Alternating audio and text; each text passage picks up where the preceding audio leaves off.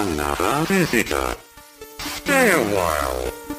Stay forever. Ein Podcast über alte Spiele von zwei alten Männern. Stay Forever mit Gunnar Lott und Christian Schmidt.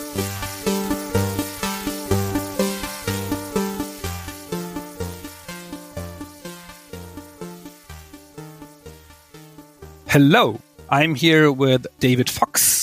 David Fox is one of the founding members of Lucasfilm Games in 1982. He stayed with the company for 10 years, working in various roles on iconic games such as Rescue on Fractalus, Maniac Mansion, Zak McKracken, Indiana Jones and The Last Crusade, and others. Before he joined the company, he was an author of computer books, a consultant, and the co-founder of an early computer school.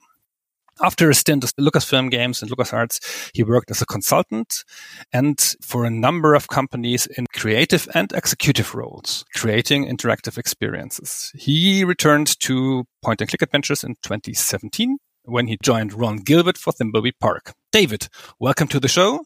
Thank you. Glad to be here. And welcome, Christian. Yes, I'm here as well. he doesn't need an introduction, I believe, so everybody knows him in our small podcast world. So let us start off with you, David, taking us back to 1982. How did you get involved with the group that would later become LucasArts? Well, as you mentioned, we had a computer center. It wasn't quite a school, though we did teach programming, mostly like you know, for kids and for adults, but they were just like short classes. They weren't professional training. It was a nonprofit. It was a public access microcomputer center. We had we started with ten computers. I think we were the first microcomputer center that I am aware of. I don't know if there were others, but we launched it in 1977, same year that Star Wars came out. And we happened to be located in the same county that George Lucas lived in, which is Marin County, just north of San Francisco so there, you know, these like little interweavings between us and them. I think they rented some video equipment from us once for a school event where his kids went to school, and you know, just a few things. I always had this dream of working there because I loved the film so much when it first came out. I always imagined, you know, would love to be a part of that company and find any way I could to get as close to being in the movie or in that universe as I could. I was on my second book, which was Computer Animation Primer, was going to be a split book between looking at state of the art computer animation and also doing computer animation on your home Atari 800 computer. And during the research part of that, I reached out to the Lucasfilm Computer Division, which was nearby. They were very magnanimous. They offered to have me come down. I talked to a bunch of other people. I hung out with them at the next SIGGRAPH, the computer graphics show, and also got to meet Loren Carpenter, who was the person who created the flyby animation in Star Trek II, The Wrath of Khan, the Genesis planet terraforming sequence. And we hung out for a while. We are just kind of speculating on, you know, the future technology, like would there ever be computers for home that could have 24 bit color and what that would cost. And just, you know, a lot of speculation. It was kind of fun hanging with him, especially at SIGGRAPH. A lot of that information went into the book. And a year later, so this would be in 1982, I was done with my manuscript.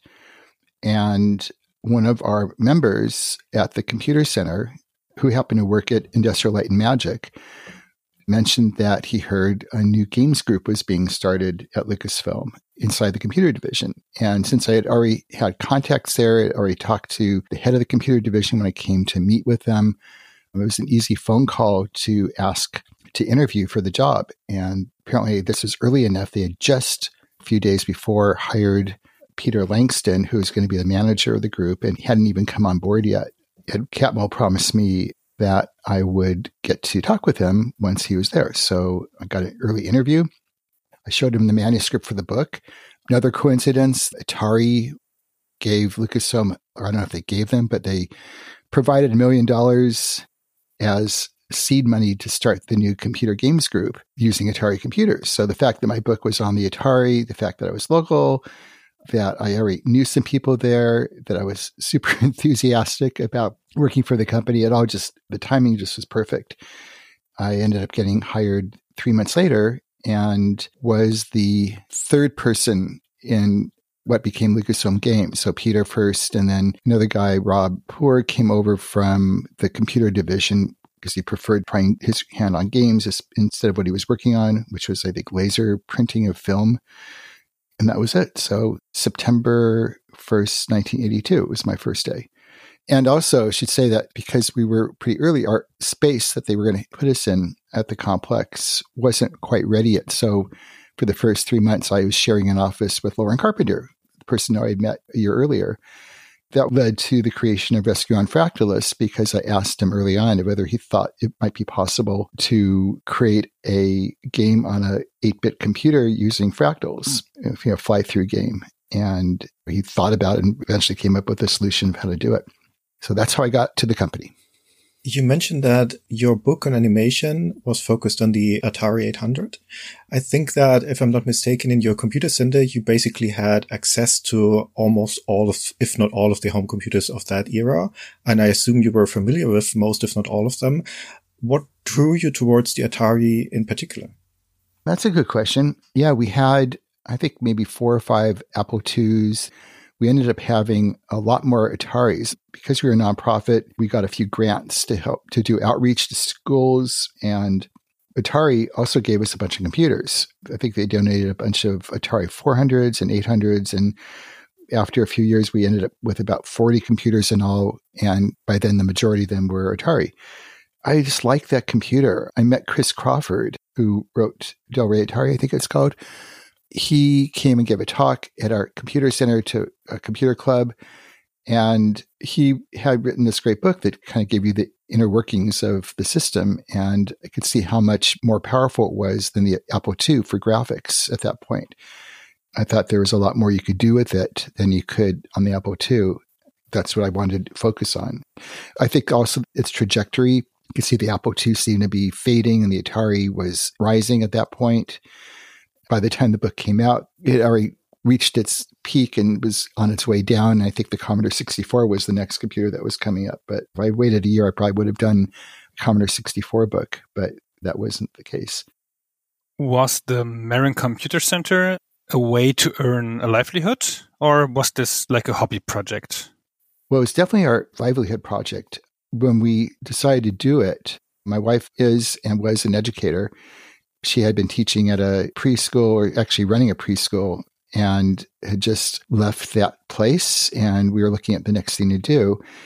Actually, it wasn't, oh, let's just start a computer center. It was really, I was looking at a long term goal of working in location based entertainment. And I was imagining interactive Disneylands and places where you could go where all the attractions were totally immersive and totally interactive. And thought that would be something that would be coming soon, like maybe 10 years away.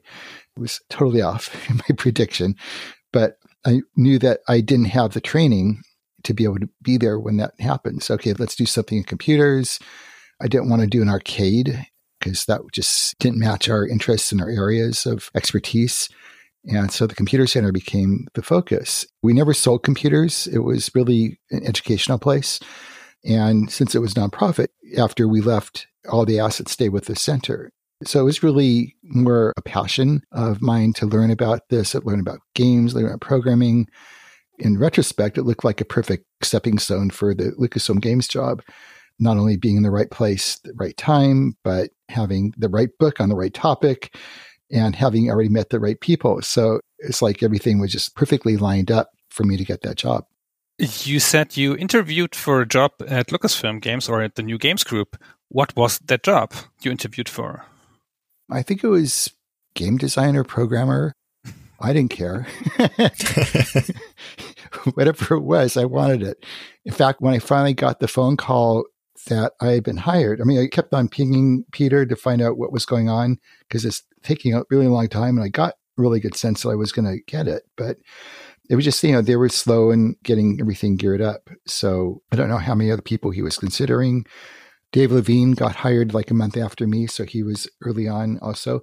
Peter was specifically looking for people who were not a part of the large companies doing game development. He wanted a group of people who could reinvent the process of creating games, kind of bring it more into the computer science arena as opposed to coming from the other direction. It was a great idea. I think we were able to use some of the computer division's high end tools like Evans and Sutherland computer, vector graphics computer to visualize like Rescue on Fractalus and how it looked like, you know, much easier to bring that up than it was to get running on the Atari. But yeah, I think that's it. Did you write code? Yeah, I did write code. In fact, when I joined, clearly we weren't going to write our games in BASIC, the language BASIC.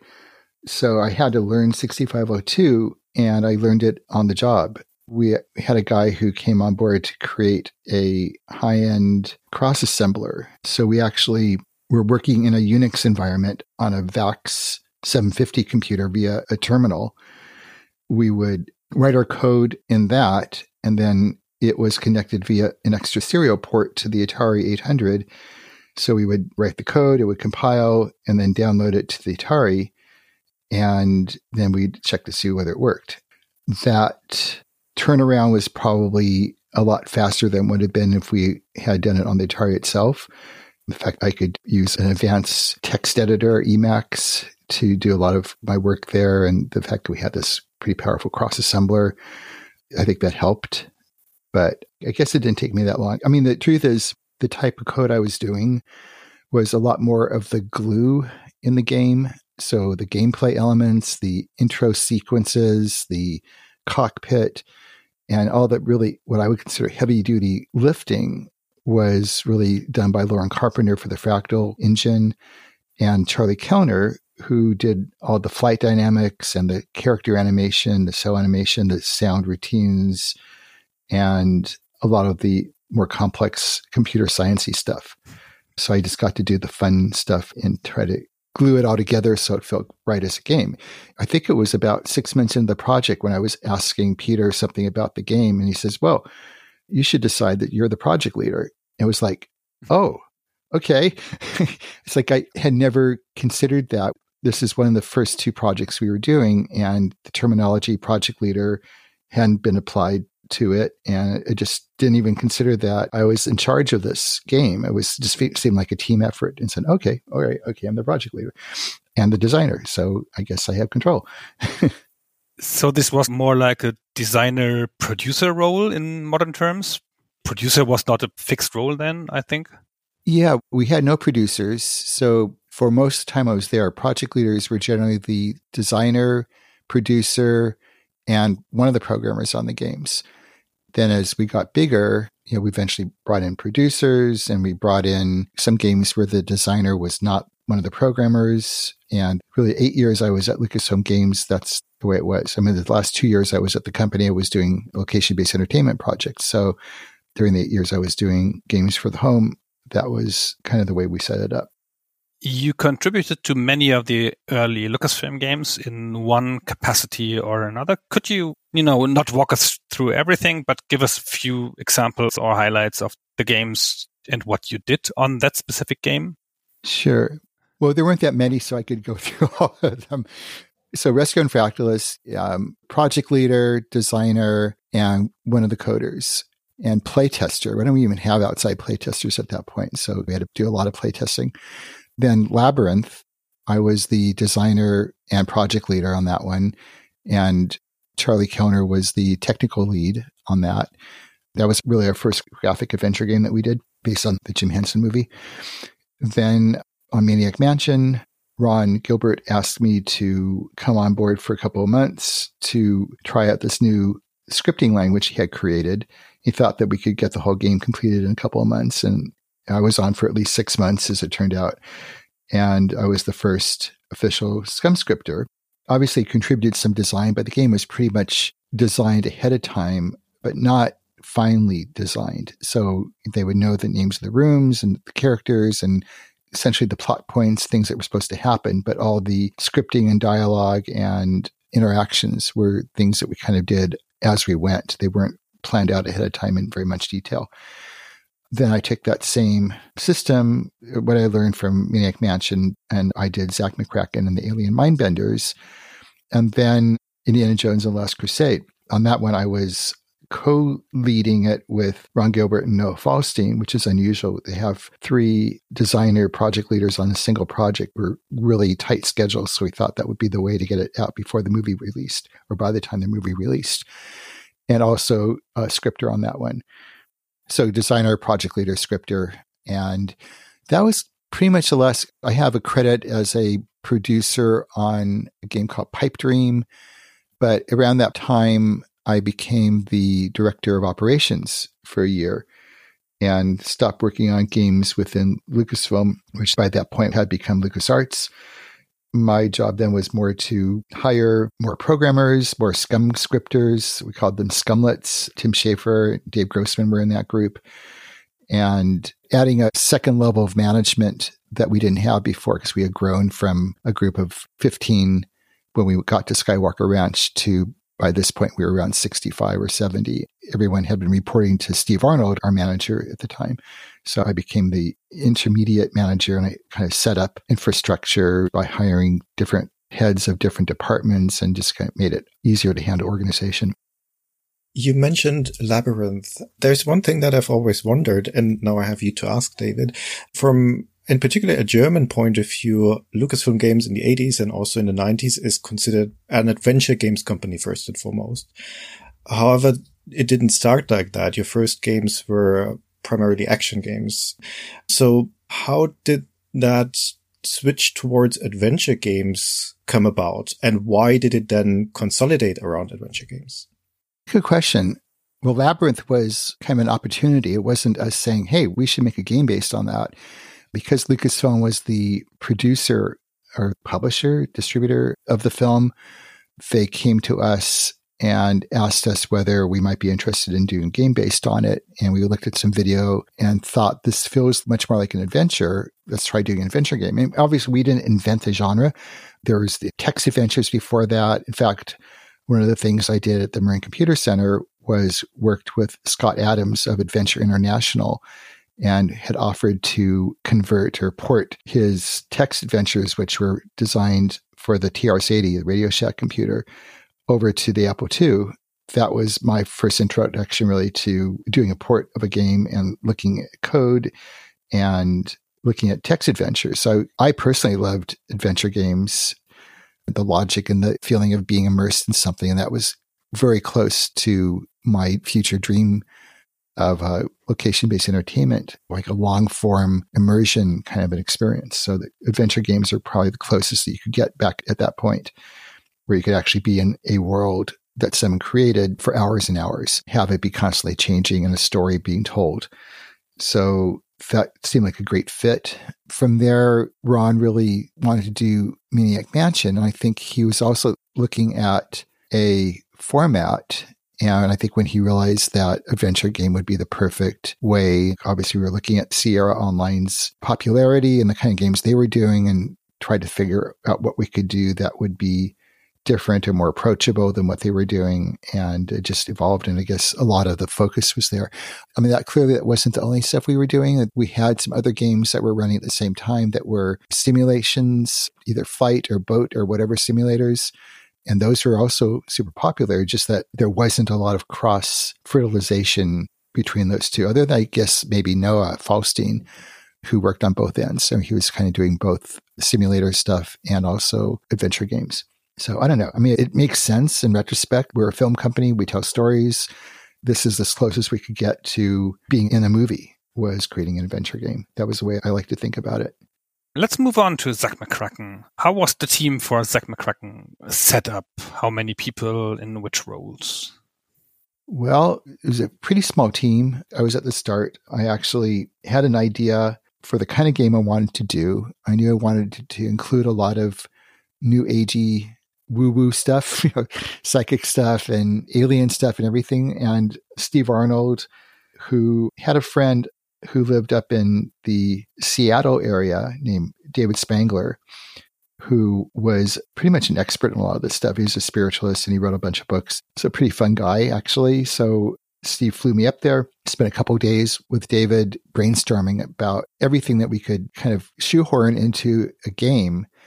He mentioned a bunch of the locations that we ended up using and some of the ideas. And I brought all that back down and took several months to turn it into a design document that went through the entire game. I knew that I was going to use SCUMM again. I knew that it had to be expanded in some ways to do things I wanted to do and worked with Ron on that. And he did the upgrades and the changes to the system to, to give me more capability that I needed.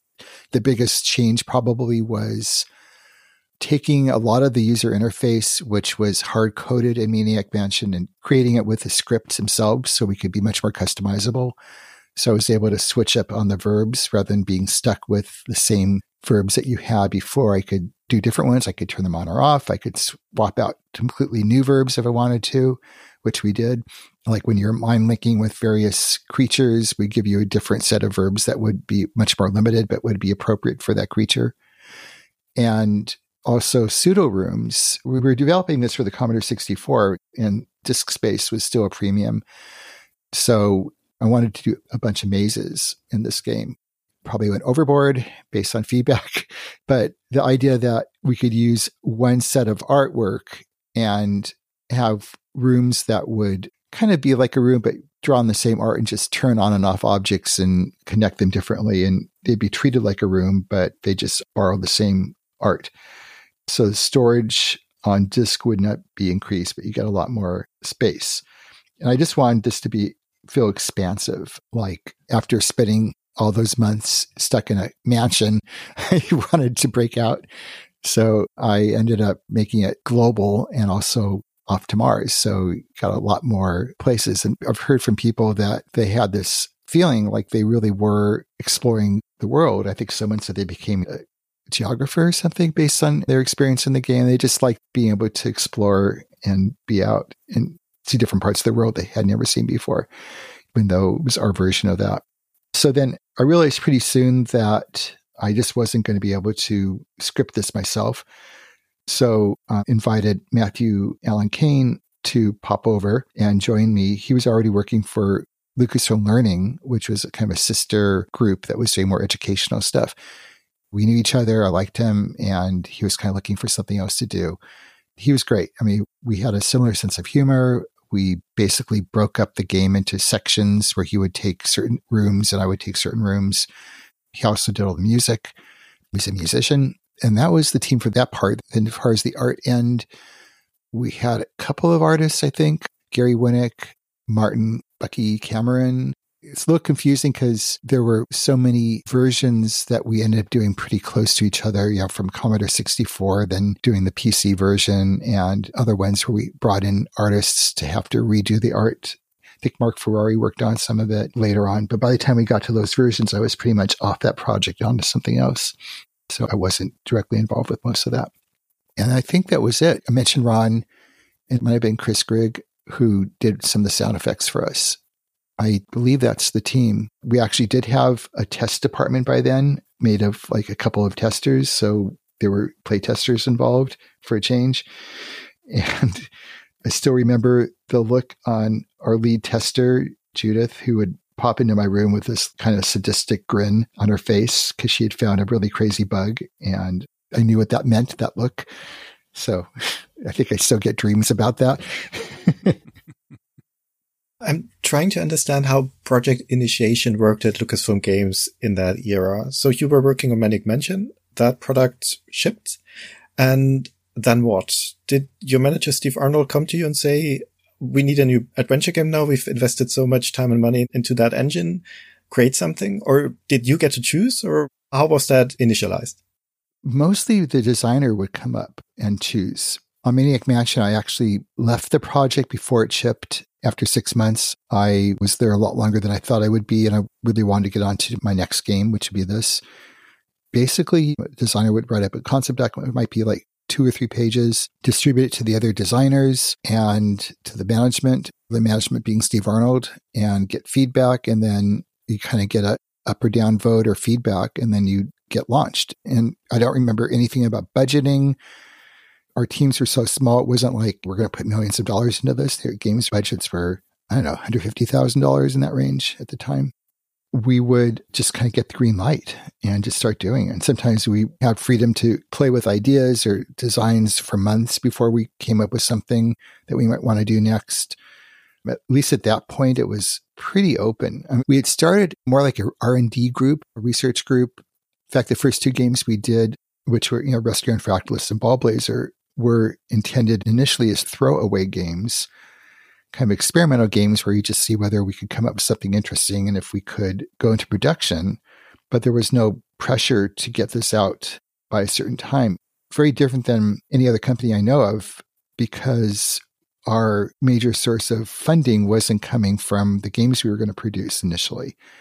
That shifted at some point, obviously, but in the beginning, we were like a small experimental group within this larger company that was making a lot of money from its films. So that pressure to either succeed or lose your job or lose the company never really felt like an issue during the time I was there. We had that kind of freedom. On the other hand, there was the pressure that I think we all felt, especially early on, that we had to produce games that were going to be as popular and innovative as the Star Wars movies were at the time. That was a huge amount of pressure for us to live up to and the expectations that maybe the fans would have. And that's pretty much why the first two games were considered possible throwaway games because that would take some of the pressure away that we didn't have to have a hit the very first go that we were doing. So I'm sure it changed as the budgets got bigger. I'm sure there was a lot more development. In the 90s, the game designs ended up being these thick binders with storyboards and all the scripts written out and way more information because the budgets were going way up because the art was getting much more detailed and expansive. But when I was there, that really wasn't an issue because the art was all either Commodore 64 or PC and even Last Crusade was originally an EGA graphics format game. So there, there wasn't a huge amount of art resources put into it compared to, you know, the later games with lots of animation and everything. Were you even taken seriously? Because even if you had a hit, everything you did compared to the film business was so small, wasn't it? Yeah, I think that's right. I mean, within the company, we'd have these annual company meetings and I think George referred to us as the Lost Patrol or something. He knew that at some point games would get bigger and bigger and the level of quality of the graphics and imagery would match film production. So he figured, okay, let's nurse it while we could. I don't want them really to lose money, but they don't have to have huge hits at the time. I think within the computer division, we were kind of taken like here we are doing games with six colors and they're doing high end computer graphics with 24 bit colors and alpha channels and all that anti aliasing. In fact, the anti aliasing was a new technology they just come up with in order to get the stair stepping out of lines on a raster display. One of the in jokes we had for Rescue on Fractalus was calling it behind jaggy lines because in fact the name of the monster was the jaggy which was directly from the dreaded jaggies in computer graphics so i just turned them into a monster if you remember the screen for that had a couple of super jagged struts going for the windshield. So you're actually playing the game both behind the jaggy enemy lines and also behind the jaggy lines of the screen. And they thought that was too esoteric. They didn't think that would be a good name, so that got canned. I really like that was my favorite name though. so I don't think they took us seriously for a long time. They weren't nasty to us, but you know, we weren't doing serious computer graphics. We weren't doing real computer graphics. We were just the toy group, kind of like doing these little fun toys. Also, I just want to mention this too is that during the time I was there, we weren't allowed to do anything in the Star Wars universe. And my first game, I had visualized it as a Star Wars first person flight game. And when I found out, like pretty much within a day after I got there, that all the licenses to Star Wars had already been sold and committed to other companies for the foreseeable future, it was a pretty big blow because here I am at the Star Wars company and I can't do anything in the Star Wars universe. It took another eight years before I was able to do anything within Star Wars. And that was the location based entertainment project we did. In retrospect, that was really, really good that we weren't able to because it let us push our own creativity, come up with original stories, and not be tied into George's baby. I believe he would have been way more hands on with us if we had been doing Star Wars stuff. It probably wouldn't have had the freedom to do what we were doing without him there looking over our shoulders all the time. So that gave us a lot of room to grow and find our own voice. When you sat down to write that concept for Zak McKracken or for the game that would become Zak McKracken, was it clear to you from the beginning that you would be using the SCUMM engine? Yes, that was clear before I even went to start brainstorming or started doing the concept document. And I saw the potential of using that system and I learned it pretty well after working on the game for that period. You know, given the few things I wanted to do differently, expansion stuff, Ron was open to that. And each game that used it ended up getting expanded features and adapted to different systems. And how long was that in production? You know, for at least another 10 years, maybe? I don't know. It just kept on being used a lot. And in fact, recently when I worked with Ron on Thimbleweed Park, obviously we didn't use SCUMM, but the language and the environment was very familiar to me and very similar to the way you would think about coding a SCUMM game. You know, you definitely could see the roots and took the good things from that and added a bunch of more stuff. How were decisions made about the game in your little group there? Was this like a team effort? Yeah. Okay. So there's the brainstorming with David Spangler, my design doc. I took the larger design document and distributed it among the designers. And Ron Gilbert, in particular, felt that it wasn't funny enough. I mean, it was funny from the beginning, but it wasn't as twisted as Maniac Mansion was. And we ended up doing a brainstorming meeting with all the designers and some of the leads in the group. And that came up with the idea that changed the guy's name. Originally, it was Jason. I think it was called Ancient Aliens or Jason the Ancient Aliens. That shifted to Zak. We actually used a Marin County phone book and we're looking for names and found Zak at one place and McKracken somewhere else. We choose that for his name and came up with the title and changed his job from a mainstream media reporter to a tabloid reporter, which meant we could get much more wackier with everything. So to kind of take everything and just shifted it like 90 degrees into much weirder territory. And that was the tone we pretty much kept throughout the game. So that was pretty fun. And then for the game itself, it was probably mostly between just me and Matthew. I mean, obviously during playtests, you get feedback of things that people didn't understand or things that people were having trouble with. They were getting stuck. And we can go back and make those adjustments. But as far as gameplay, we come up with all the puzzles. We would describe the room to the artists what we needed there. They come back with the room and we'd see stuff in the room which maybe we hadn't thought of and we would try to incorporate that and make that more interactive. So it's definitely group effort in that way. I mean, we never had anyone come in and say, you got to change this in the game. It was pretty much my game. And if Matthew had a suggestion, I'd listen to it and either would accept it or not, depending on whether I felt it matched it felt pretty open in that anyone could make a suggestion and we would hear it, you know, see whether it was right. Often when you do a game, you know something's not quite right someplace and you're hoping no one will notice.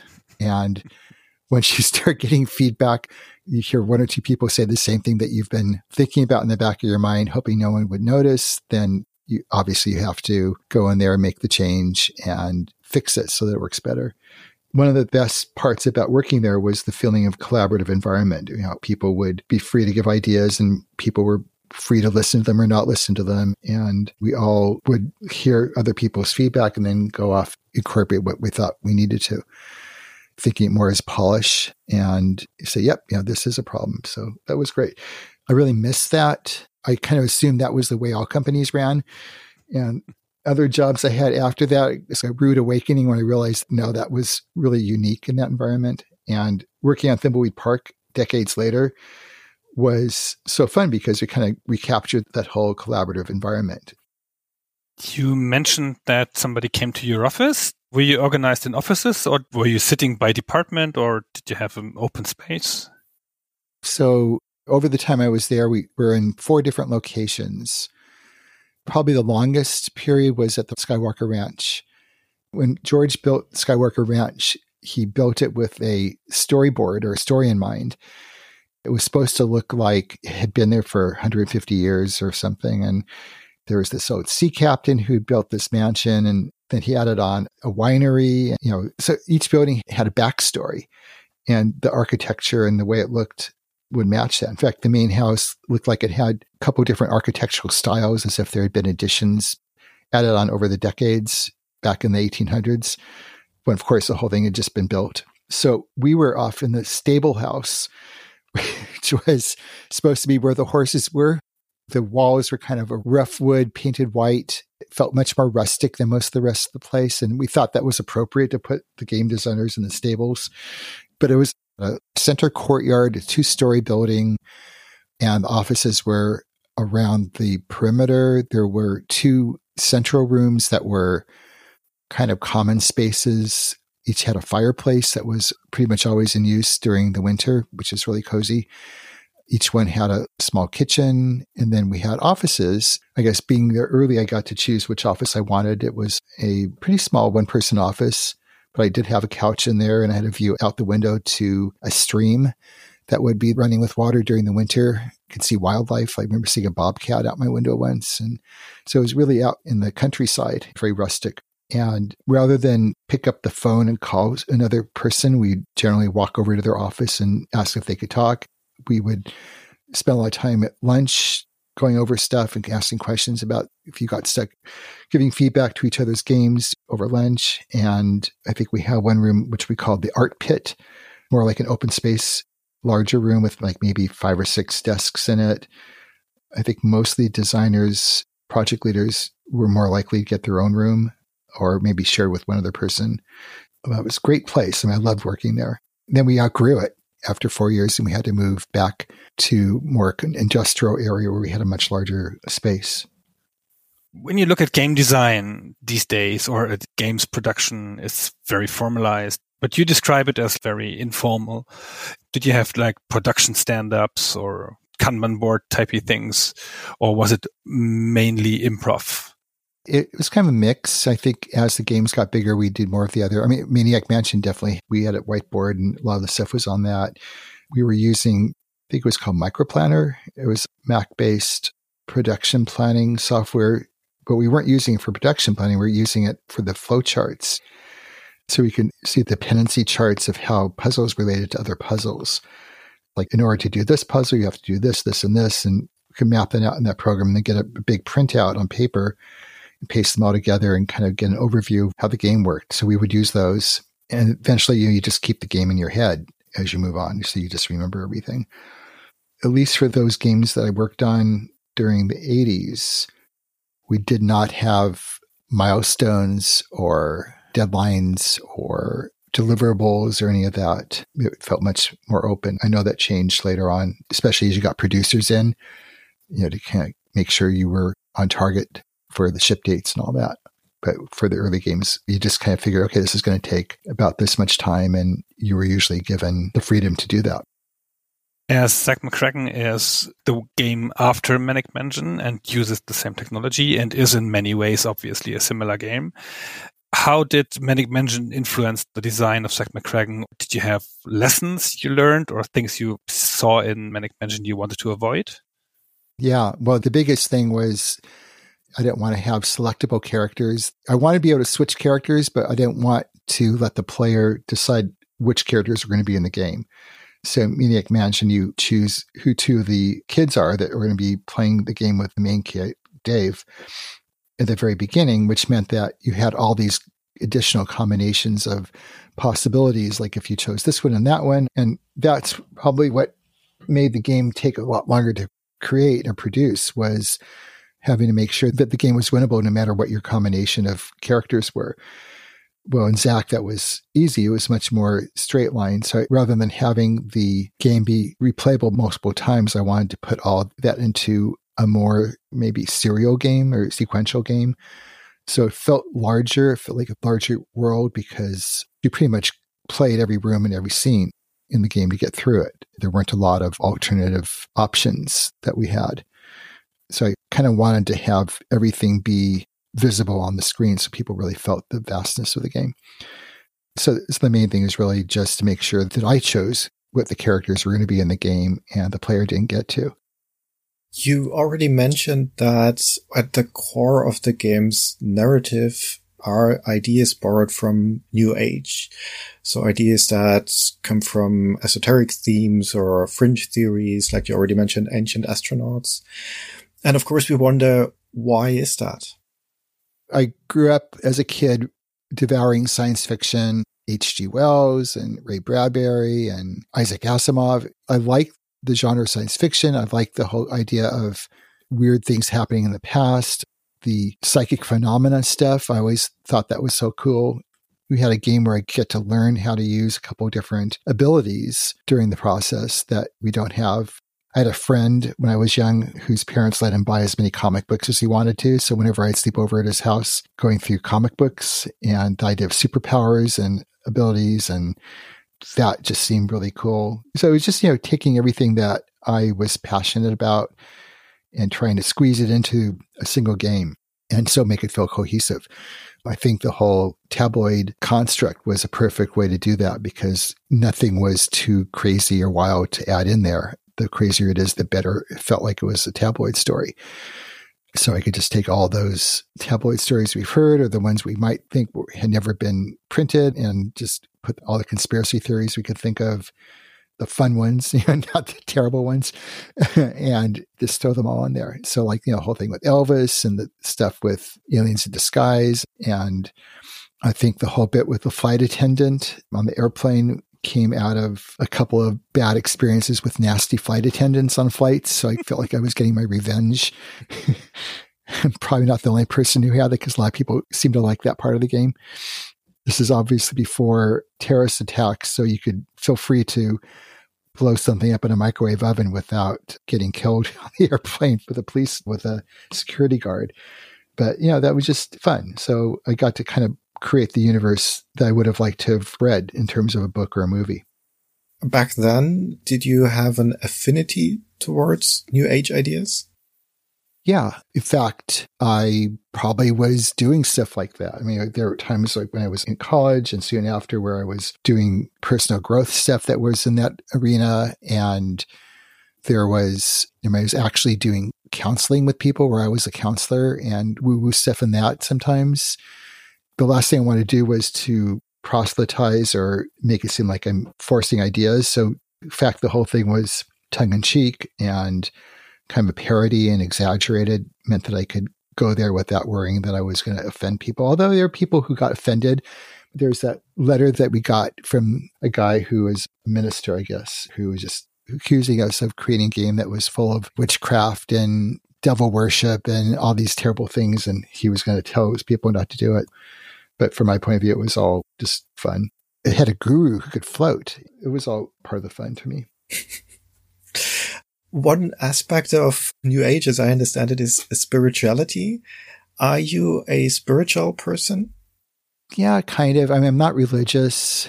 I mean, I believe in karma. I feel like that's a real thing. I think we've been here before. I think the whole thing of past lives and reincarnations probably there's a truth to that. But it's not like something which I think about very much. It's kind of just part of my reality of the view of the world. I think that we're here to learn lessons, that there probably is some greater force somewhere. I don't picture some God looking down at us controlling our lives. That doesn't match with my reality at all. I don't go to any religious practices. I never really did. So I think that would still match closer, but not in a serious, focused way. Just kind of that's just the way that I view the world, I guess. Does that make sense? It does. I've seen other people's recollections about the early days of Lucasfilm games, and in these recollections, one or two of them I've seen you described as an idealist. What made you an idealist back then? Hmm. I don't know. It might be tied to this background and seeing people as inherently good I started off in college, was going for an engineering major and quickly realized that wasn't for me and switched to humanistic psychology. So I was already looking at people and how, what made them tick and what made myself tick and where motivations came from. And all that was really interesting. So the idea that people could actually grow and change and learn and be better. So it's kind of that optimistic viewpoint, I guess, comes from that.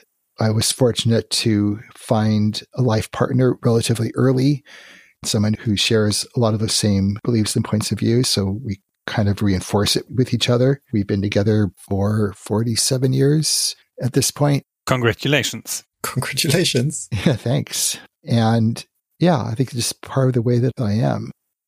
And did this influence Zak McKracken in any way? Yeah, I'm sure. I mean, that was probably why I threw everything in there. The concept of karma. There's a bit where you, if you kill the squirrel early on, then there's a slight consequence later on. And that whole thing was, again, done tongue in cheek, but with an underlying seriousness that there's some truth there. Clearly, I wasn't just reading stuff about this and throwing it in there just to do it. I was putting in there because there was maybe the passion that I have for that whole area. I mean, I like the idea that people got exposed to those ideas in a way which was fun and playful and not heavy handed and dogmatic.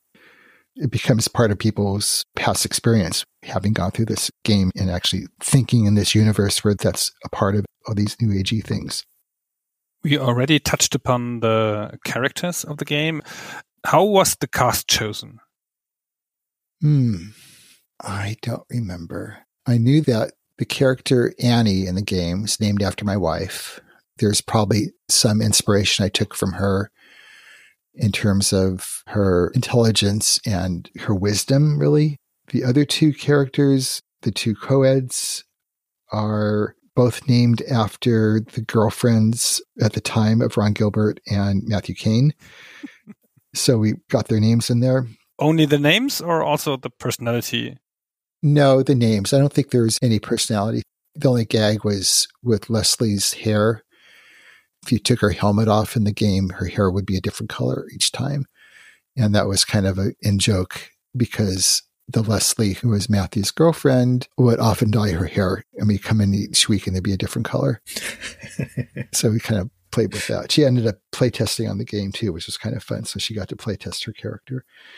I don't really think that most of the rest were really based on real people, just you know, people that we came up with. Let's talk a little bit about the gameplay. Do you have a formal like design goal? Envisioned what kind of game experience this would be? I think the only parameters I was imagining, you know, 30 or 40 hours of gameplay, that it would be funny. Zak would have his headlines that he'd spout off at different points of the game, or he'd throw out a headline based on something weird that's happening. I don't think I sat down and said, this game has to be this, this, and this. It was just, here's the universe I want to put this in. And how am I going to pull all these elements together and make them fit in a cohesive story? Did you want to make a hard game or an easy game? I was thinking it would be equivalent to Maniac Mansion in terms of difficulty. Might be harder in that there's more stuff you probably have to get through. There are things which feel rooted in reality that you have to go to the airport you have to buy tickets and you know things which I don't know that I do now in a game because they become tedious. But I think in some way that probably helped root it more in reality the whole bit with the bus driver and having to pay, give him a cash card. That's the area in that game which was forever giving us issues because I was trying to make it real. There would always be these bugs that would show up because I was trying to make it feel like a real thing. If I just done, you walk up to the bus driver and you flip, you're at the airport or something, or whoever is near the bus would end up at the airport. But then you had a cash card. You have enough money on, on, your cash card. If there's someone with you, do they are they supposed to get in the bus also? If you want to get both of your characters there, what if you give them the cash card and there isn't enough money? What if one of you has enough money and the other one doesn't? Can one pay for each other? And all these things, which made it way more complex. And by the end of the project, I'm sure all the code there was like the most convoluted display of spaghetti code that I had in the game. And that's why I kept on breaking. So I think I learned something about that. That if it's not going to really add to the gameplay, then simplify it and also don't do things which are kind of tedious in real life, why would you want to do it in a game as well? Since you mentioned the word tedious, why so many mazes? The mazes, some of them felt like you had to have a maze. I wanted to make it harder to get to someplace. So you got to the location, but then you had to go through something to find it. I wanted you to feel like you were in a large space and you had to work your way through to find it. I'd say there are people who love the mazes. I'd say most people get tired of them.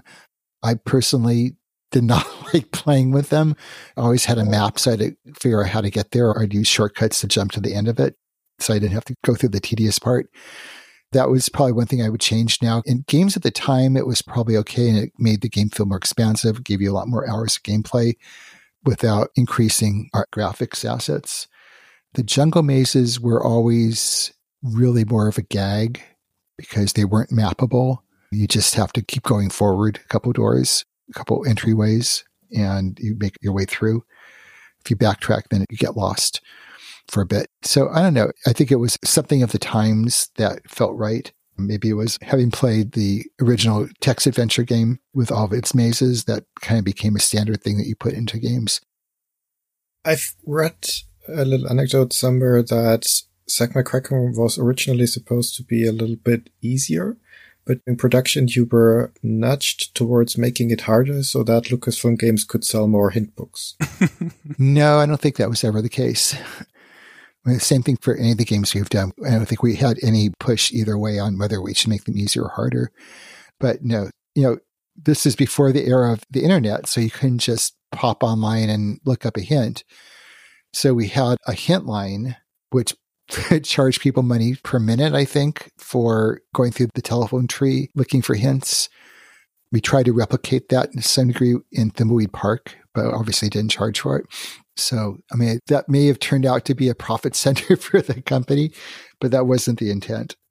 I'd like to come back briefly to the question of humor because you already explained that Zak McKracken was a humorous game and was always supposed to be such. And if I look at the entire line of LucasArts adventure games, many of them are humorous, are comedy adventure games. Do you have an explanation as to why that is?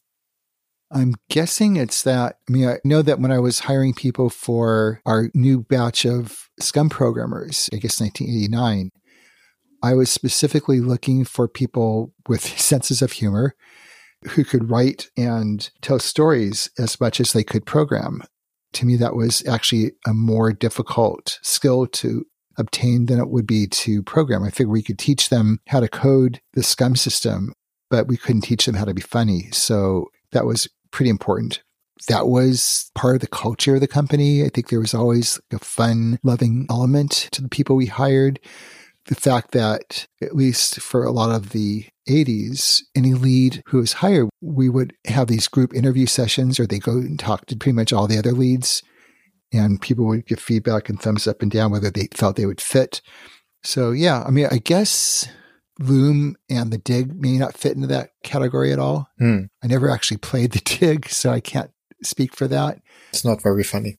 Yeah, and Loom was not intended to be funny. I mean, there's some smiles in there, but it wasn't a comedy game.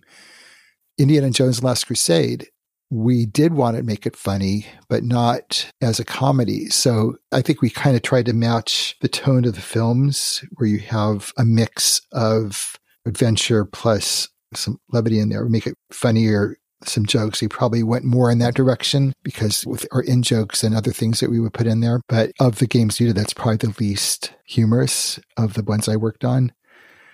You know, how would you categorize Fate of Atlantis and their games? Probably similar. Yeah. Lighthearted, but not comedy adventures. Yeah. I think that kind of matches with the Indiana Jones films. Speaking of sense of humor, you were the one who created the infamous hamster in the microwave option in Maniac Mansion. And in Zak McKracken, players can shred the goldfish sushi and kill the two-headed squirrel. David, what do you have against animals? yeah. Given the option of saying, no, I won't do that and giving the player kind of an in-joke thing, because neither of those are part of the gameplay. They aren't part of the puzzle solving. It just felt like it'd be a fun bit. I'm actually pretty nice to animals in real life. Glad to hear. and I sure hope that no one's gotten any ideas from those games and actually did it in real life after doing that in a game. Maybe I let them do it in a game so they don't have to do it in real life. but yeah, the hamster bit was just, I mean, we had a hamster, you could pick it up and we had a microwave and it just seemed like, oh, you get this flash of sick joke insight and I wired that up behind Ron's back. Didn't tell him I was going to do it. I did ask Gary Winnick for the splat image on the microwave open door and then wired it up and called Ron in and said, Here, sit down, try this. he didn't know what was going to happen. So he laughed. It, it stayed in the game because it was funny. So, you know, looking for things that weren't part of the gameplay that you could try and you get a result that would match. I think part of what made the games really fun is that someone who had the same moment of inspiration, that sick moment that I did, and they try it and they actually find out that it works is something they'll probably never forget because the game kind of anticipated what they might do. I think we did something with if you had some radioactive water and you put it in the microwave, that would result in the kid dying, you know, with radioactive steam pouring out and you inhale it and the kid would die. So, I mean, I feel like you had to have a consequence if they tried it. So you had to put that in there. Maybe there's a sick streak in me in a comedy sense, but not in a real life sense. so we have fish. They're very safe. how successful was the game, both in how it was viewed internally and in raw numbers? I don't think I knew what the numbers were. I think it did well. I mean, all of our games did much better in Europe than they did in the United States, maybe proportionally. Zak, more than any other game, seems to have a huge following in Germany. I always kind of wondered about that, whether the humor just rang true or matched or what part of it made it so appealing there. All the fan based games, created games, were from Germany or Austria.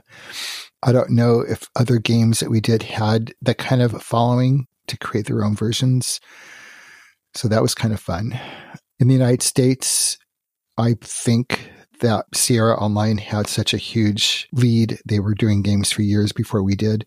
So they had a huge following. And whenever they did a game, they would sell way more, 10 times as many copies in the United States than we could with any of our games. But the fact that they were using a text parser probably made them a lot more difficult to translate and to localize. And because we had the fixed verbs and you didn't have all the different combinations you might do otherwise. That made it easier maybe to localize them and do a really good job because you're really just localizing the text that's spoken as opposed to the whole user interface. And I don't think they had a presence in Europe. So the fact that we jumped there, I think we filled the niche that they filled in the United States. So that might have made it more popular.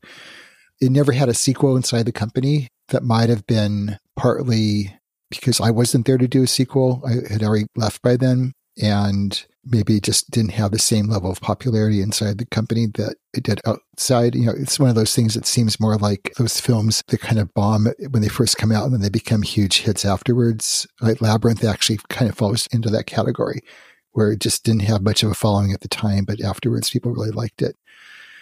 Zak might fall into that. So I think it did okay. It wasn't a huge success in terms of like you know, massive sales, as far as I know. I'm sure Indiana Jones Last Crusade did way better just because of the name recognition. But I think Maniac Mansion was also in that same category. It didn't have a huge following at the time, but then there was a sequel, so that kind of bumped up the original game a lot more. I think the first ones that really did a lot better were probably the Monkey Island ones. So the fact that all these games are available now, you can download them from Steam or from GOG, meant that they have a life that will go on forever, which is kind of fun.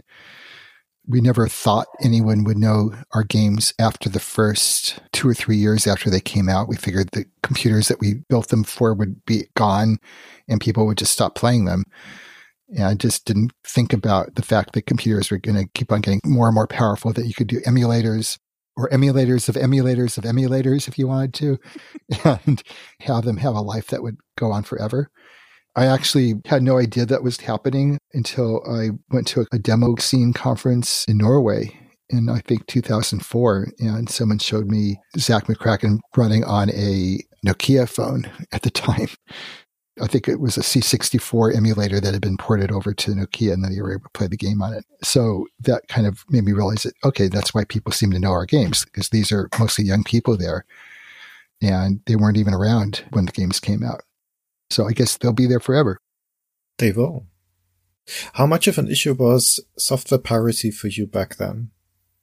We had a really bad experience with the first two games with Rescue of Fractalus and Ballblazer we gave Atari demo versions of the game. I think they were in beta on floppy disks. We didn't do anything to serialize them.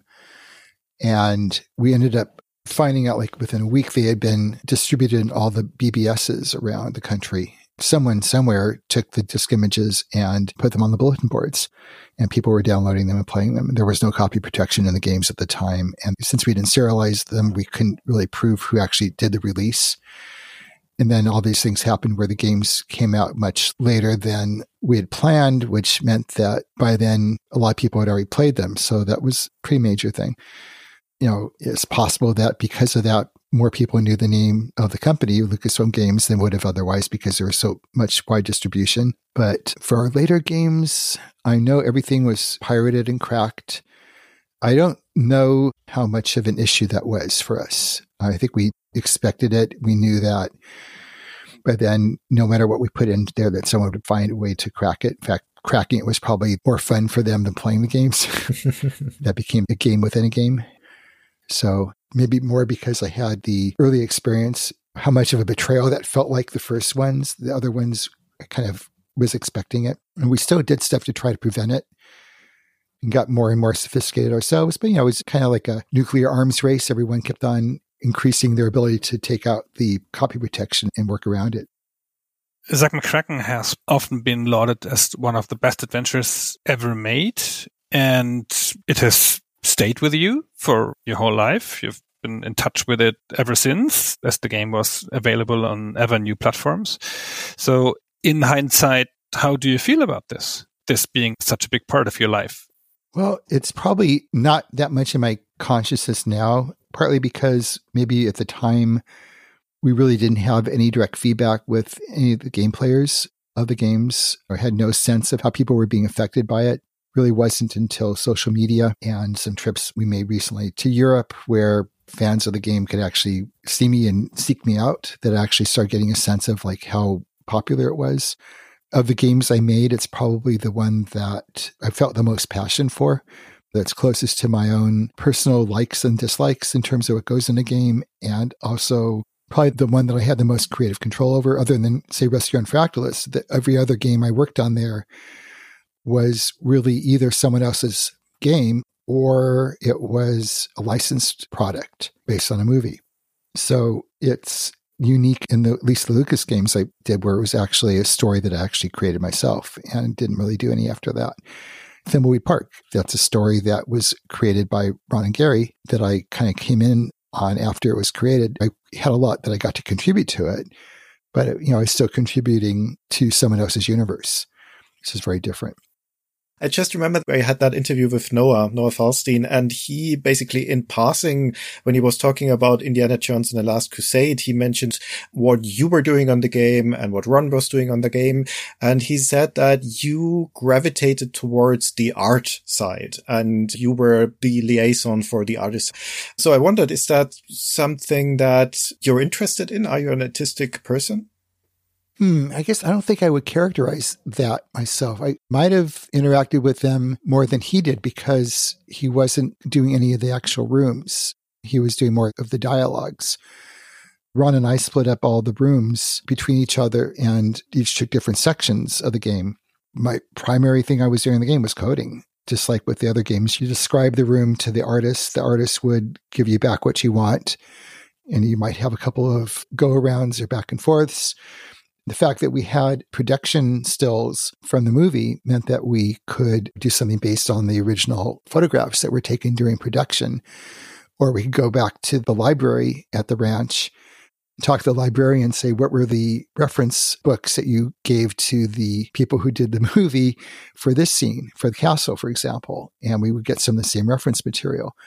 So, more than our other games, because it was reusing a lot of existing environments. It didn't have to be quite as original, and we obviously had to redo them to match the needs for the game. So I think to answer your original question, I definitely don't consider myself an artist. I, mean, I have painted a little bit as a hobby before. You took art class, but it's probably not something which I see myself as being a part of. I feel like I'm more of a world builder in a sense. Someday I would love to learn how to do really advanced 3D graphic modeling. But who knows if we'll ever get the chance to do that. So my final question would be, what does your wife Annie think of Zak McKracken? Ah, well, I think she feels honored that she's in it. She was blown away when we went to Italy two years ago for that anniversary, where people were coming up to her and asking for her autograph. or we could be in a car with someone getting a ride with one of the fans and said, can't believe it that Annie Larris is in my car because Annie Larris was her maiden name. So she was getting this level of celebrity because a game character was based on her kind of. it's kind of funny. But you know, she likes the game, she likes the concept. She we're definitely in tune with a lot of the things that went into it. She definitely had some issues with the FM Towns box cover art. The original one that we saw had Annie depicted as wearing like either a mini skirt or really short shorts, very sexual, and she just objected.